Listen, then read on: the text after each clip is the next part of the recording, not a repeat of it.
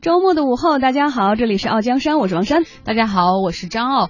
今天呢，我们的创业 live 真人秀要看一看哪位创始人最临危不乱。为什么要这样那么高兴？因为我给他们出了好多难题，我自己都特别嗨，然后布置的特别多的关卡，看看能不能创业。真的已经是够辛苦的了，而且经历了二零一五年这一年，也不知道是收获还是喜悦，是一个总结的时刻。然后我们还要给大家呢，在这个时候。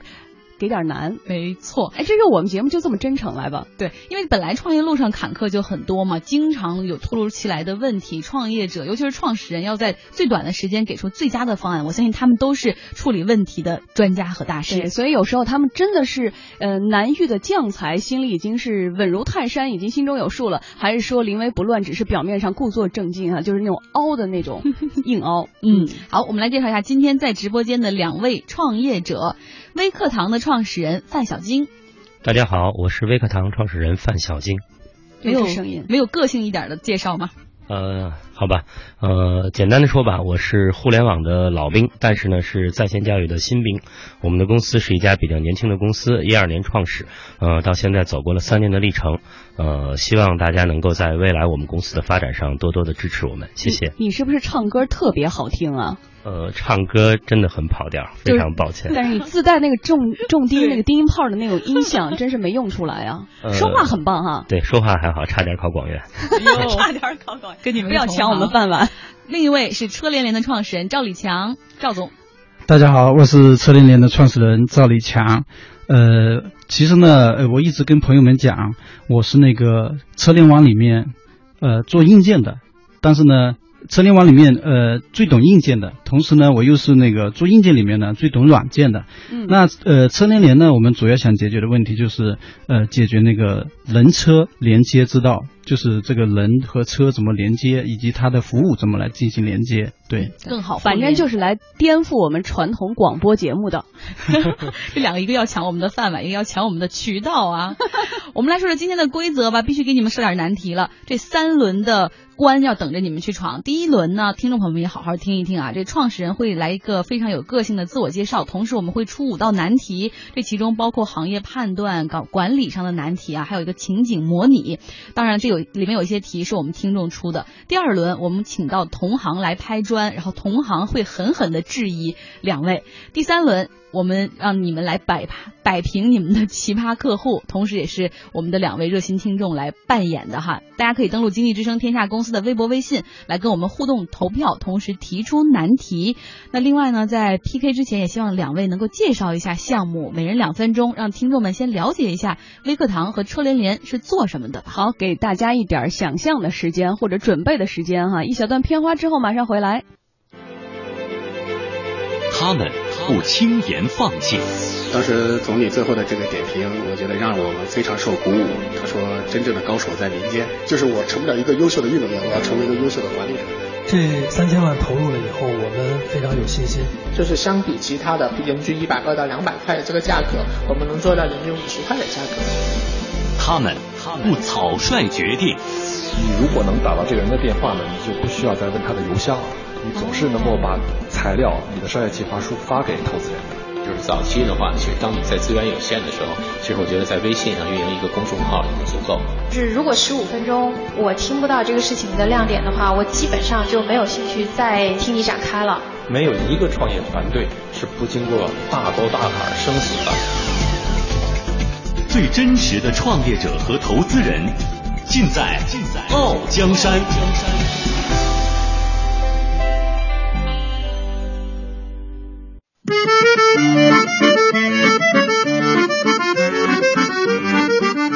好的，来吧，直接介绍吧。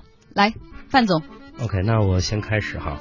微课堂实际上是基于新浪微博呢做了一个在线教育的平台，它最大的特点呢是基于新浪微博的社交关系以及基于新浪微博的自媒体的能力，为呃在线的教育机构和个人的达人老师呃建立一个非常功能强大的平台，完成视频的直播和点播课程的授课，同时呢能够为微博的网友提供更有知识、更有营养的内容。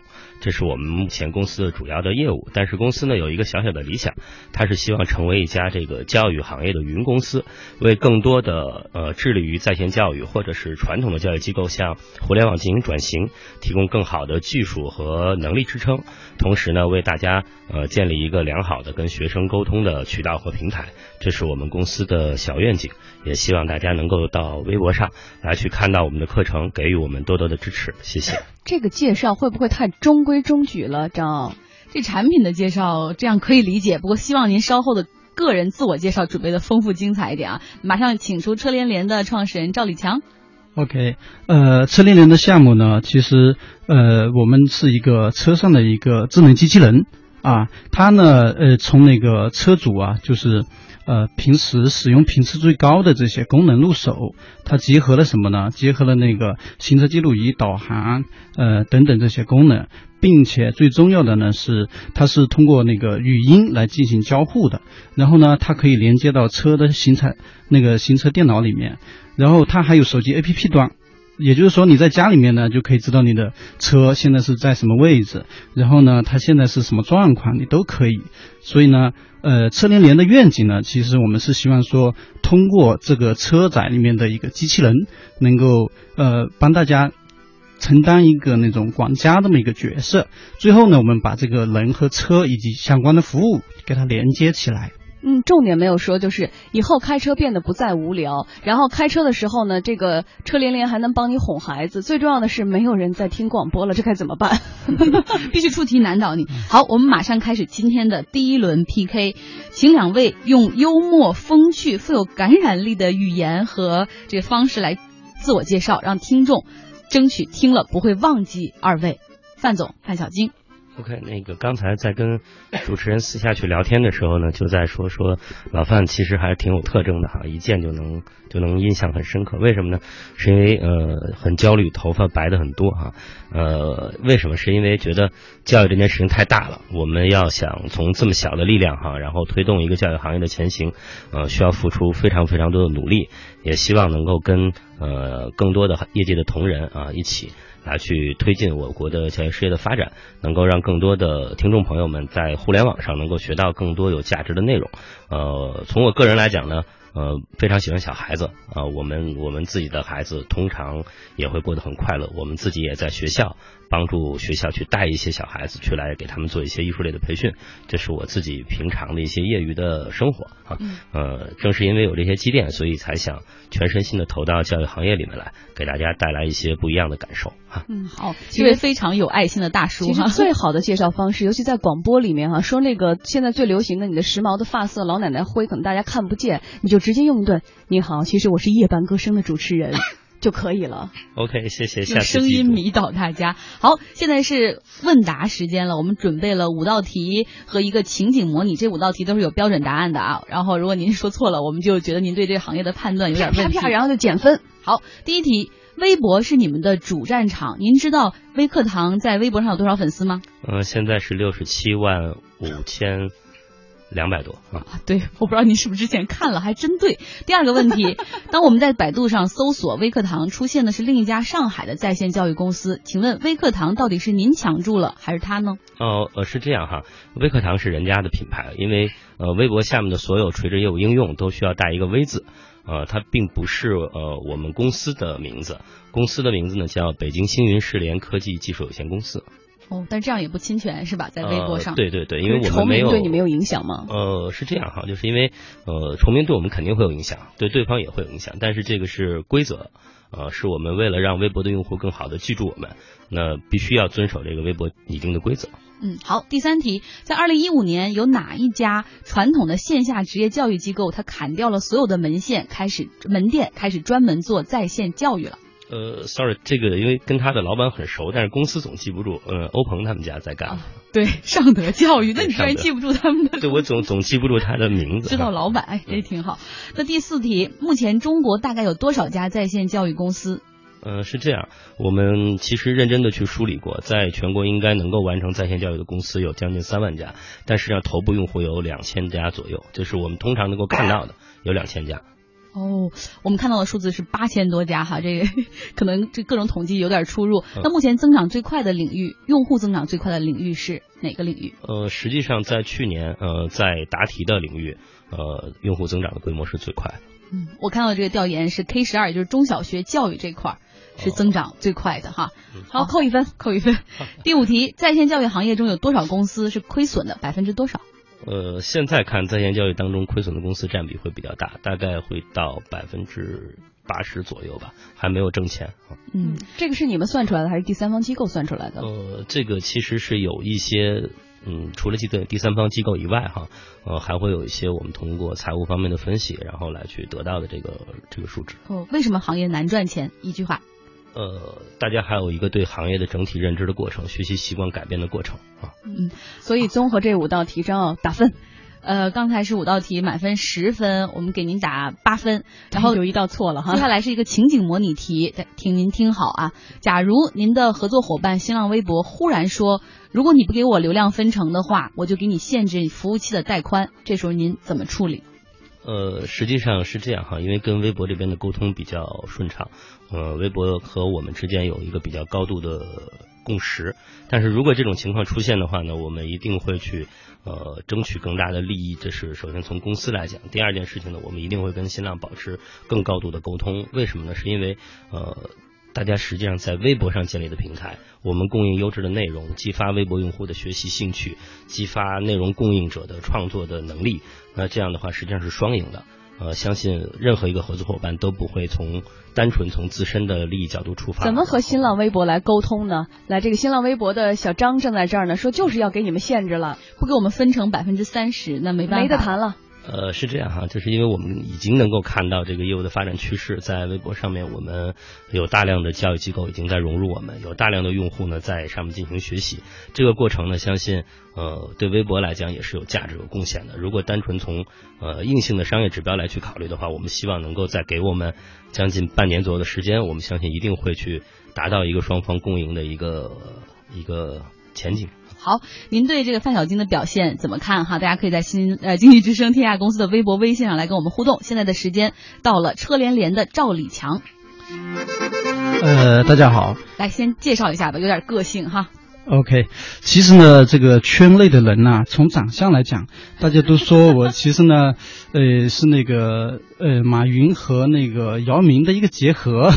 照片我已经传到这个微博、微信上，供大家来看看哈。嗯，现在有点胖了，可能呃有点变样了啊。呃，之前是这种平时会很高。另外一个呢，圈内的朋友呢，就呃给我一个评价，其实我是学软件出身，但是后来呢，呃机缘巧合又干了这么个一个软硬结合的项目，所以呢，他们的。评价就是我是做软件里面最懂硬件的，做硬件里面最懂软件的啊。其实我自己的评价是，其实我啥都会一点点。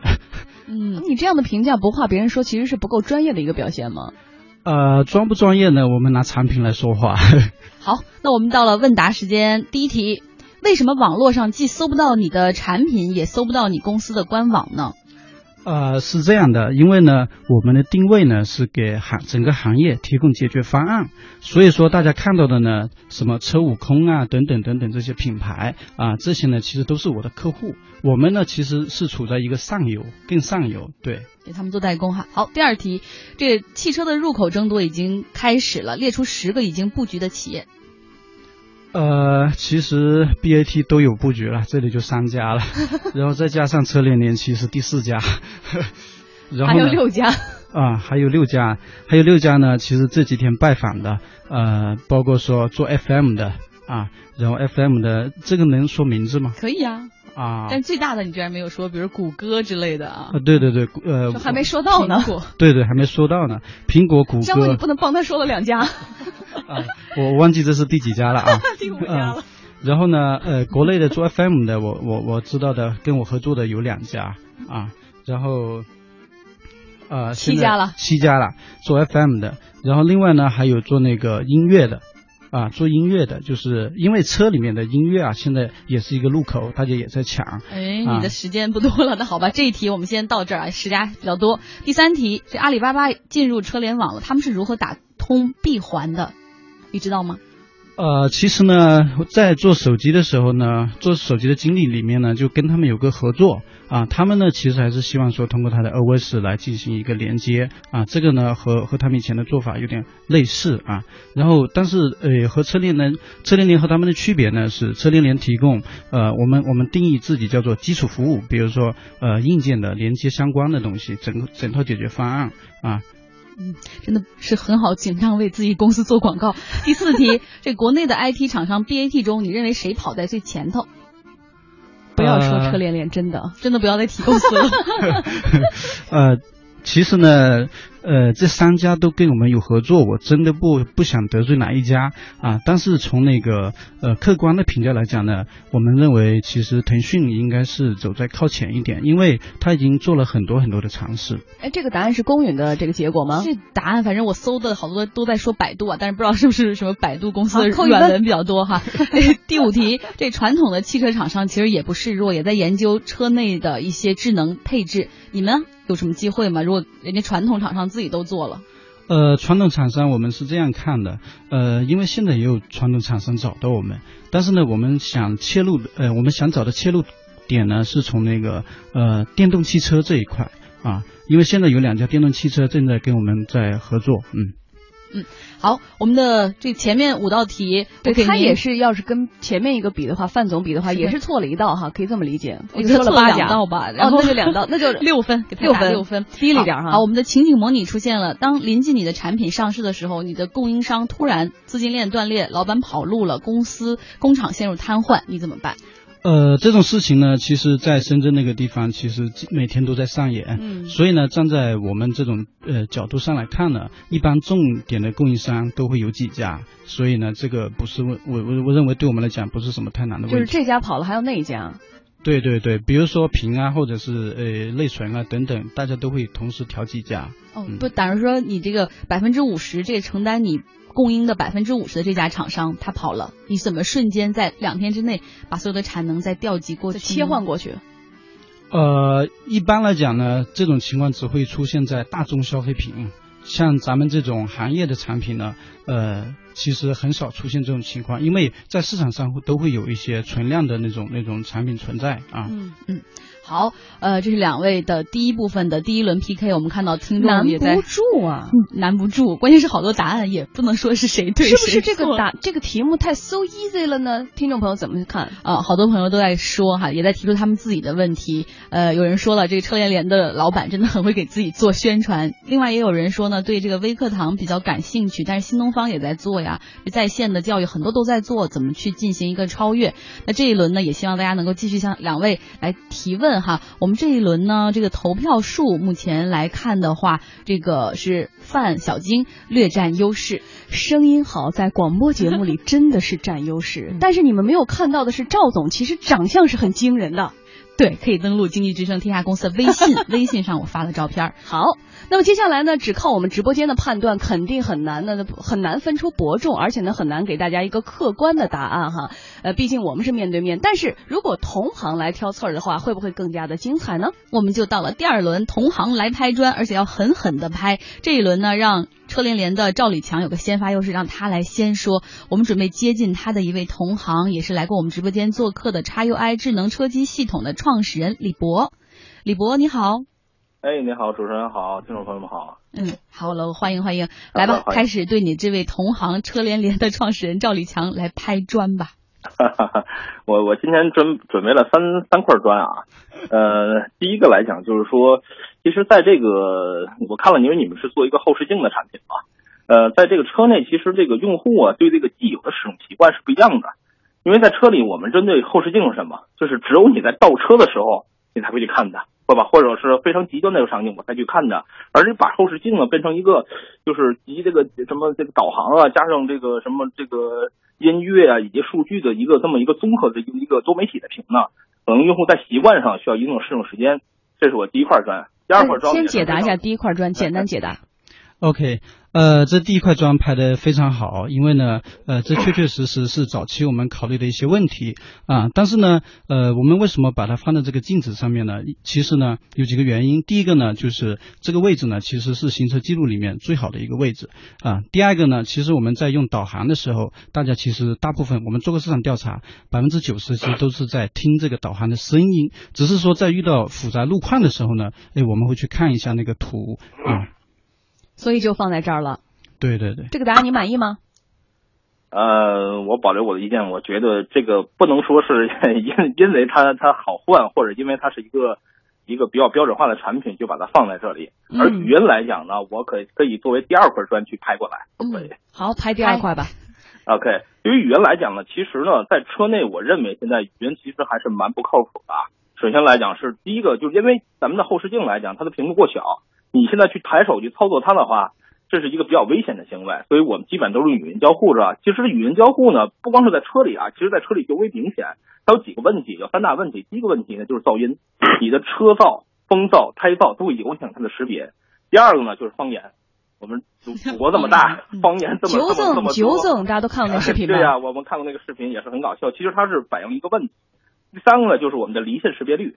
其实我们的语音有的时候感觉哎，它识别率挺高，其实它的库在线上，在线上你需要去线上去识别的。在车内呢，我们大家都知道这个，我上回提到就是 WiFi 用不到，流量流量流量用不起嘛。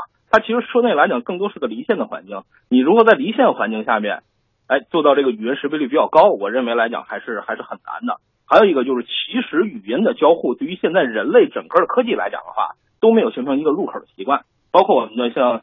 像手机用的什么 Siri 啊，好点什么科大讯飞这样语音的，你去找一个东西，你听一首歌，还是打开你的 App，很少你会对手机说我要听一首歌，我我要干什么干什么东西。人机的对话呢，现在还并没有被培养起来，这是我拍的第二块砖。来，赵总。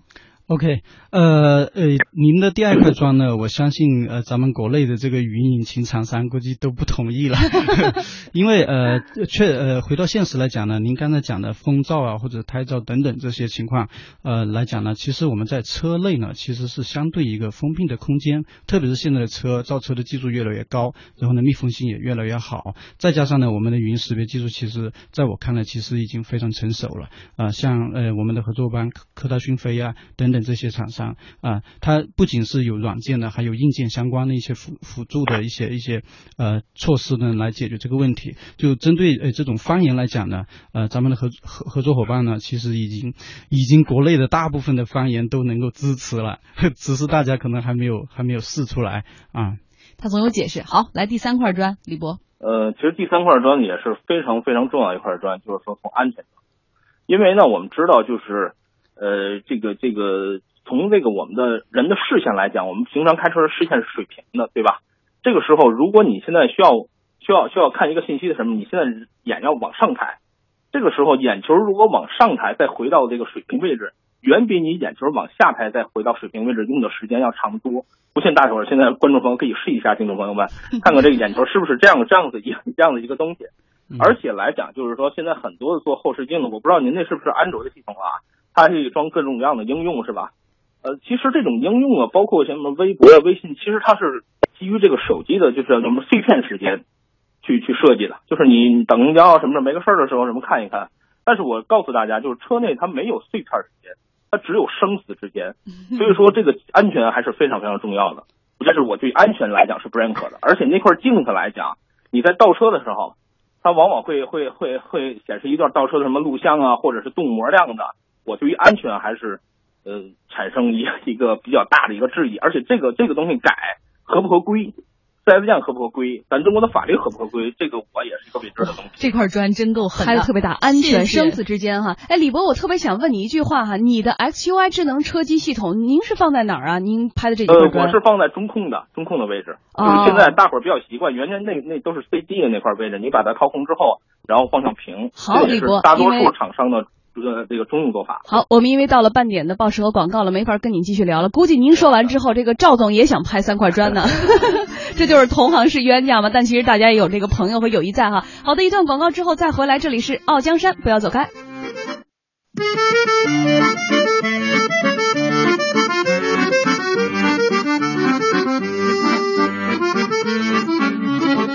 哇塞，同行的这个问题真的是又专业哈，又这个直给，特别给力。所以刚才还没有回答第三块砖哈，赵立强先简单回答一下吧。OK，这个第三块砖呢，确确实实拍的拍到要害上啊。嗯。呃，我说的要害并不是说我们产品的要害，而是说其实呢，不管是在中控那块屏也好，在哪个屏也好，其实呢。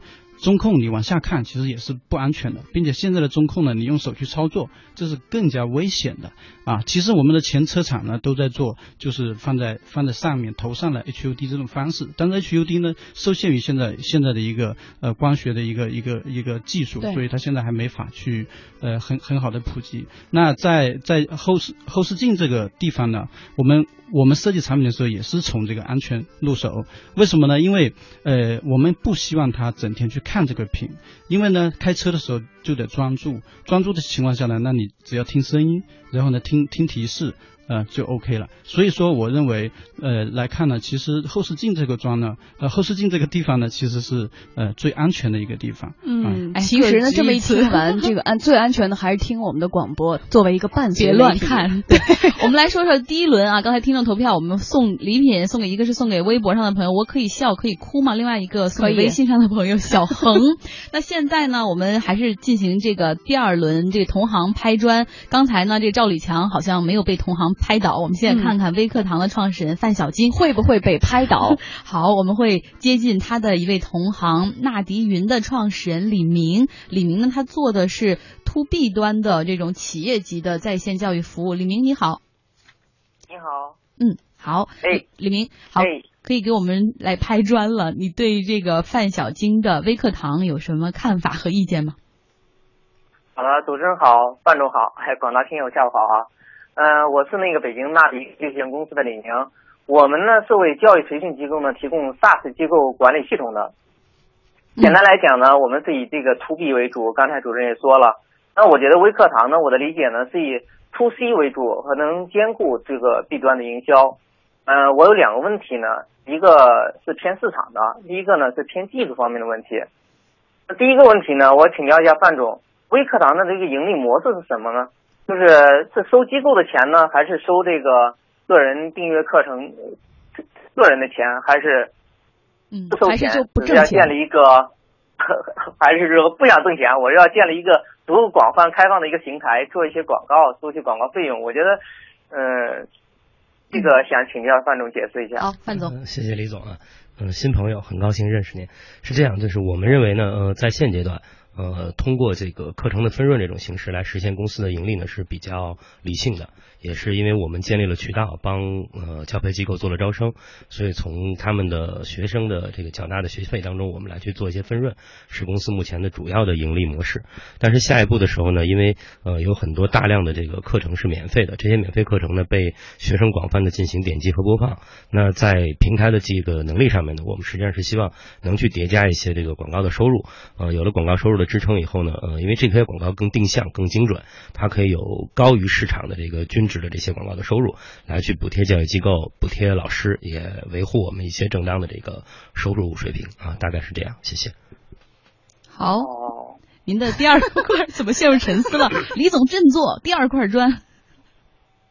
李明，我想问一下呢，第二个问题就是这个比较偏技术一点啊，因为微博呢，它起步，我我看咱们公司也是二零一二年开始这个创立的。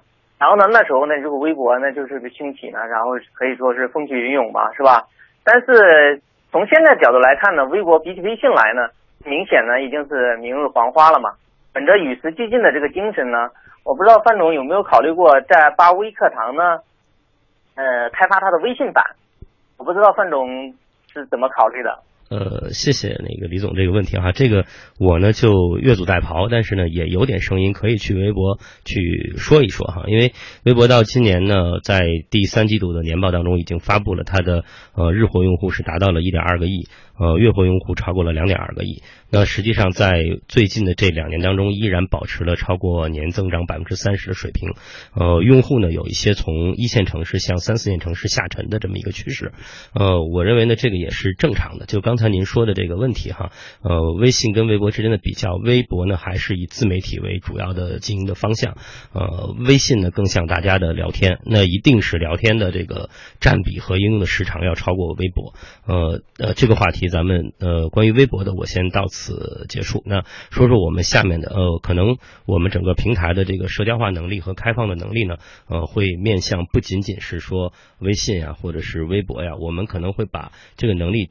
直接下沉到教育机构自己的官方网站上，就是呃，例如跟您的企业哈，您的企业在跟教育机构提供 to B 服务的时候，它很大的一块要解决它的视频承载能力。我们现在的 API 和 SDK 都已经完全像您这样呃提供 to B 服务的企业进行开放了，那可以非常简单的完成集成。那教育机构可以在自己的网站上，在自己的轻应用上，在自己的应用上，都可以非常方便的通过我们的技术来实现它视频的课程点播和直播。那这块呢是一个开放的平台，所以未来的前景，我觉得它可能真的不仅限于微博。我们希望是在共享经济的模式下面，首先把我们的能力共享起来，呃，为教育机构呃做好水电煤的工作，能让大家能够非常方便的去享有互联网最新的技术，能够非常方便的去实现自己的教学，在线教学。谢谢。李总还有问题吗？好，感谢范总，感谢主持人。哎呦，我觉得你俩是不是看到了合作的空间啊？所以怎么感觉你一点不犀利？对对对，我觉得呃，范总也说的比较有意思。我们回头看一下，我们是不是有个更广泛的合作空间？其实我们也是能为这个机构或者能为用户提供更多的服务，可能也是我们共同的一个方向吧。好，好，非常感谢纳迪云的创始人李明啊，谢谢哈。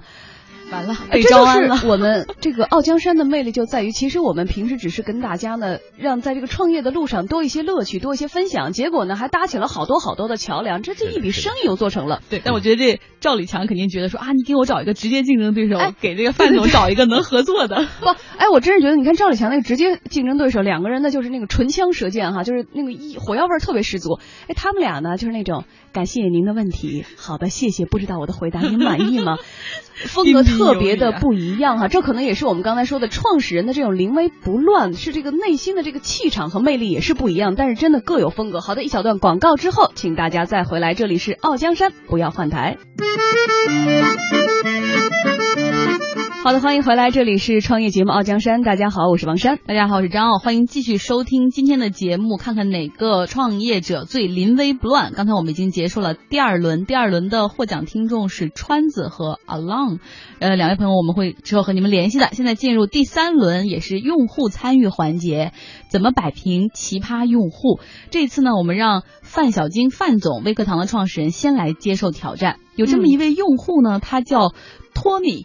然后他呢？哎，看导导播老师不知道有没有把托尼连到线上来哈？托尼，托尼，拖泥带水的正在路上来呢。嗯，那不如我们先看看网上的听众朋友们怎么说吧。有人 along 就说了哈，说觉得这个车了连连最重要的其实还是一个安全的问题。那另外呢，就是说如果说车安全不好的话，再方便我们可能也不会用。那川子说呢，说这个赵李强希望你能够回答一下这个车内。网络本身的一个问题啊，这稍后在您的那个时间可以来回答一下。嗯，好的，托尼已经来了。托尼，Hello，你好。托尼，嗯，你好。呃，听说你在使用过这个微课堂之后，满是槽点是吗？嗯，你好。嗯，托尼你好。能听到吧？能听到。看来这托尼的线路还是有点问题啊。能听到？有一点。嗯，好，那现在你来跟这个范总来反馈一下你使用微课堂之后的一个感受吧。嗯，主要是这样的问题，就是有托尼的信号可能还是实在不太好。对，托尼换一个角度再来接进电话哈。托尼，你还在吗？不行了哈，我们算，要不然我们先。接车联联的这边准备挑战车联联赵李强的这位用户，好，请导播老师来接一下哈，我们的大卡这位用户，呃，把托尼的换一个角度和位置再来接近一下，我们来看一下听众朋友怎么评价我们今天来到直播间的两位具备着企业家气质的个人魅力的未来的企业家，他们俩的状态。那另外，呃，比如说像这个川子，他们有人看到过你们的照片了哈，就说确实像马云。然后另外说这赵总确实很精神啊，虽然是白发。那另外呢，范总，嗯，白发精神。然后这个对，呃，赵总像马马云。呃，另外还有朋友说了，说这个呃声控在车内到底能不能实现？现在目前手机的那个 Siri 都经常出问题。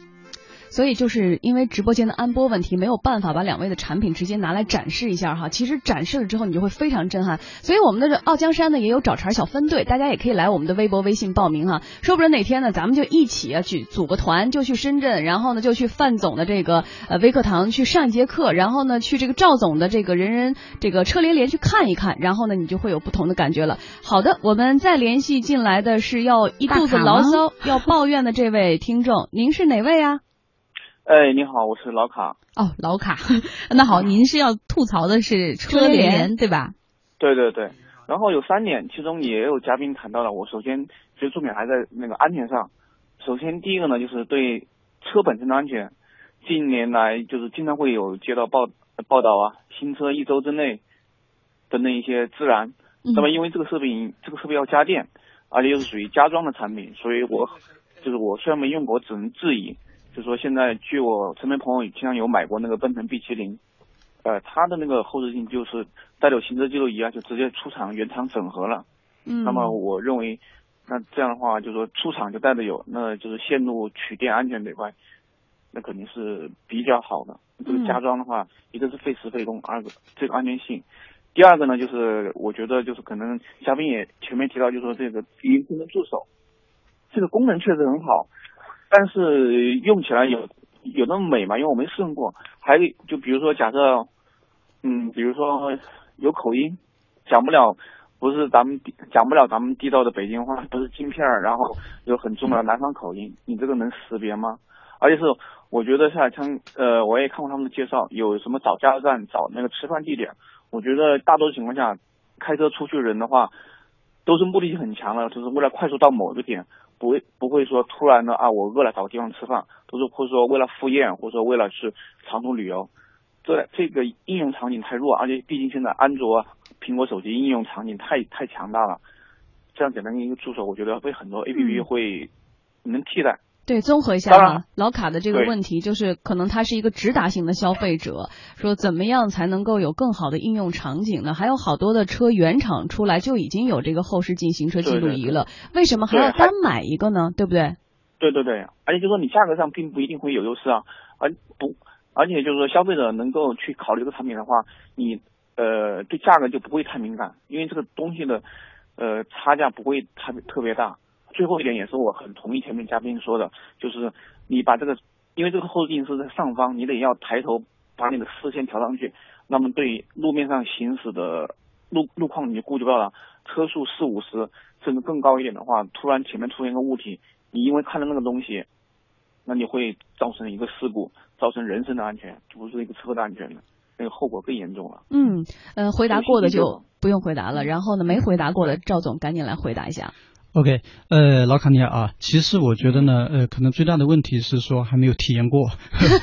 完了，这一句话就把我们给欢迎你到深圳的总部来体验。对对对，欢迎你来，你来体验。呃，其实我透露一个信息是什么呢？其实我昨天去了趟大连，为什么去大连呢？因为那边有一个路虎车队，他们里面呢，呃，就一个一个成员买了一个，呃，就之前买了我们一台，完了之后呢，整个车队一下子又全部全部装，所以呢，哎，这个其实对我们来讲呢，也是也是呃很好的一件事情，所以。所以我就呃跑到那边去跟他们去交流了。呃，其实这个这个产品呢，其实是体验感很强的一个产品。单纯从这种呃呃呃按照这种逻辑来推导来讲呢，其实呃呃这个呢可能很难很难去理解。其实呃咱们的车呢最早的时候呢，其实也没有那一块大屏。那这块大屏为什么后面慢慢的火起来了？啊，我觉得这是确确实实是一个呃新生事物，需要大家大家要去呃有有那种包容的心态去接接受它。另外一个您说的那个呃接线这一块呢，其实我们不会去动原车的线。因为呢，我们现在的那个取电方式呢，就是呃通过车的一个接口标准接口，这个是呃全球的一个一个标准标准接口来接电。所以这个呢，呃为什么说那个呃路虎车队要求我们也呃去呢？其实呢是因为呃就是因为取电这个这个问题，因为呃之前呢他有一辆车正好是出了一点问题，但是呢呃。装呃，发现装了我们的镜子，其实后来一检测发现不是，为什么？因为那个师傅一看，哎，你没有破坏里面的线，只是紧紧的插了一个接头去取去去去取啊。针对应用场景的那个那个呃辩论呢，我我这里就保留意见，我觉得这个还是呃还还还是得需要体验啊。对，因为大部分女的都是边走边说，哎呀我饿了，边走边说，哎呀怎么没油了，然后就可能会问一下，哎你告诉我哪里有最近的加油站？不知道这个回答你是不是满意哈？呃，反正呢，现在看来就是得试试。有机会我们会带这个老卡去深圳看看啊。谢谢老卡，我们现在这时间不多了，得赶快把刚才那位托泥带水的朋友给接进来啊。这微课堂还等待你去质疑呢。托尼你好，你好，嗯，好，来跟我们说说你用微课堂的体验吧。嗯，我想说的是，呃，首先咱们这个产品是要走大而全的路线，还是小而精的路线？因为我看了一下咱们这里面的课程。嗯，因为我也想找一下我想了解的课程，比如说产品经理相关的，或者是心理咨询相关的。但是我在搜索的时候呢，没有找到相关的课程，不知道是为什么。范总，而且咱们，嗯，来给回答一下。呃，OK，这样，呃，先说啊，因为这个平台呃上线时间不长，我们目前合作的教育机构大概在一百家左右，我们也在极力的去寻找现在呃 CG 这方面的这些呃能够供应课程的合作伙伴，目前在去谈，呃，未来呢，我们肯定是希望做嗯大而全的平台。但是呢，它有一个不同是，如果你你比如你喜欢我要 CTO 的课，你关注了他的官方微博，你最简单的获取课程内容的方式是在他的官方微博下面，他所有在微课堂上上线的课程都会在我要 CTO 自己的官微上做发布，所以这样你不用非要进到轻用上，你只要关注一个你自己喜欢的教育机构的他的官方微博，你就可以第一时间获取到他最新上线的课程内容。所以托尼，你是没找对地儿是吗？来第二个问题。哎。第二个问题就是咱们这上面的课程是怎么定价的？有免费的，还有收费的。我看有三块，有八块，还有更高的。这个价格是怎么定的呢？嗯，通常是这样，我们把价格的定价权是放给了教育机构，因为他们对自己的课程、对自己的老师更熟悉。那基本上高价的课程会是在应试方面，呃，证书考试方面，呃，系列的课程，呃，譬如在三十节、五十节左右这种直播课程，他会去收取一个较高的费用。但是通常的一些基础课程和公共的课程会有免费和低价的策略来方便大家尽可能的去获取。嗯，好，托尼还有问题吗？最后一个问题，我因为您是依托于这个微博的嘛，属于大树底下好乘凉，但是这个大树肯定还会有一些约束和规范性的要求。那您是寄人篱下是什么感觉呢？寄人篱下都说出来了。OK，这个呃，我觉得可能很多人都会有这种感觉哈，但是我们其实是充分的沟通，呃，严格的遵守有微博有关信息安全、有关入驻机构呃开课个人老师的要求，同时呢，能够在微博的呃权限和微博的规则下面最大化的去发挥我们的能力，这是我们目前的想法。谢谢。好的，非常感谢托尼试用过后给带来的槽点哈，谢谢您，再见。一小段广告之后。那再次回到直播中的傲江山，我们会有很多的干货问两位创业者。经过了近这一个小时的节目之后呢，两位创业者哈，至少看起来我们用这个直播间的人、同行的人，还有这个消费者体验过后的这些人，所有的问题好像都没有难倒他们。一来一往哈，兵来将挡，水来土掩。对呀，尤其是说一个你试试就知道了，那我们怎么办呢？那我们只能指望赵总赶紧让我们试试。好，到了干货分享的环节，我们也希望让大家能了解为什么创业者总能临危不乱，总能想到解决办法呢？是不是是锻炼出来的呢？好，第一个问题，真实情况中你们遇到的最棘手的问题是什么？赵立强先说。呃，其实。怎么讲呢？创业资金呢，各种各样的问题都很多。最棘手的问题呢，就是呃团队的问题。其实不管做什么产品啊，什么项目，其实我认为团队是最重要的。嗯，范总。呃，实际上，因为我们是在做互联网的这个直播，那它的体验是非常非常重要的，它的网络环境相对复杂，那我们可能遇到最棘手的问题是突发的一些网络故障。嗯，这是挺致命的哈。第二个问题，如何在短时间内想到解决方案？要不范总顺着这个网断了，这视频看不了，接着说吧。OK，那实际上我们不会在发生这种情况的时候再去处理，而是提前会有非常完善的这个准备方案预案。呃，它可能会有多家云呃，或者是我们有多家合作伙伴互为备份，在出现这种问题的时候，在第一时间内来完成切换，顺利的保障直播的进行。嗯，事情要做到前头。来，赵李强。OK，因为我们的项目呢是一个呃跨多领域的一个一个一个项目，所以说这里面呢需要各种各样各方面的人才，而有些人才呢不一定是县城当中呃会会会县城有的。那那我们呢其实呃最主要的最简单的解决办法就是自己学了。不断的保持一颗学习的心。好，第三个问题，这创业公司经常要做出快速反应，创始人要如高如何提高自己的快快快快速决策能力？快速决策能力呢？来，呃范总，那还是首先呃。多次创业者会具备这个能力哈，反复创业者，但是对一些新的创业者，其实我说个，嗯，说个观点哈，就跟抽签一样，其实抽到的未必都是死签，呃，快速的做决定才是能够呃沿着自己既定的方向去走，只要你的目标不变啊，其实决策并不一定那么难。嗯，赵立强。呃，其实呢，有一句话叫做“任何选择其实都是错的”。选择完之后呢，关键是你的团队能否执行，能否继续坚定的往这个目标去走。走着走着，他就有路会越走越宽。嗯、哎，我我最后有一个问题是，你们都需要一个是或否来回答的，就是对于企业家这份沉稳淡定，今天你们在这个一个小时之内表现出的这份临危不乱，你们觉得是天生的，还是创业以来锻炼出来的呢？呃，我先说吧，还是锻炼出来。赵总呢？呃，我认同这个观点。其实呢，是经过各种各样的折磨折磨出来的。感谢这份折磨哈，在这个冬日的下午，我们四个人相会在直播间。当然，这个过程中有这么这么多的朋友参与了进来。其实这么一个听来，谁其实都是创业路上的新兵。即使是那么成功的企业家，其实他可能也是在不断的学习。就像刚才两位说的，我们要不断的学习呀。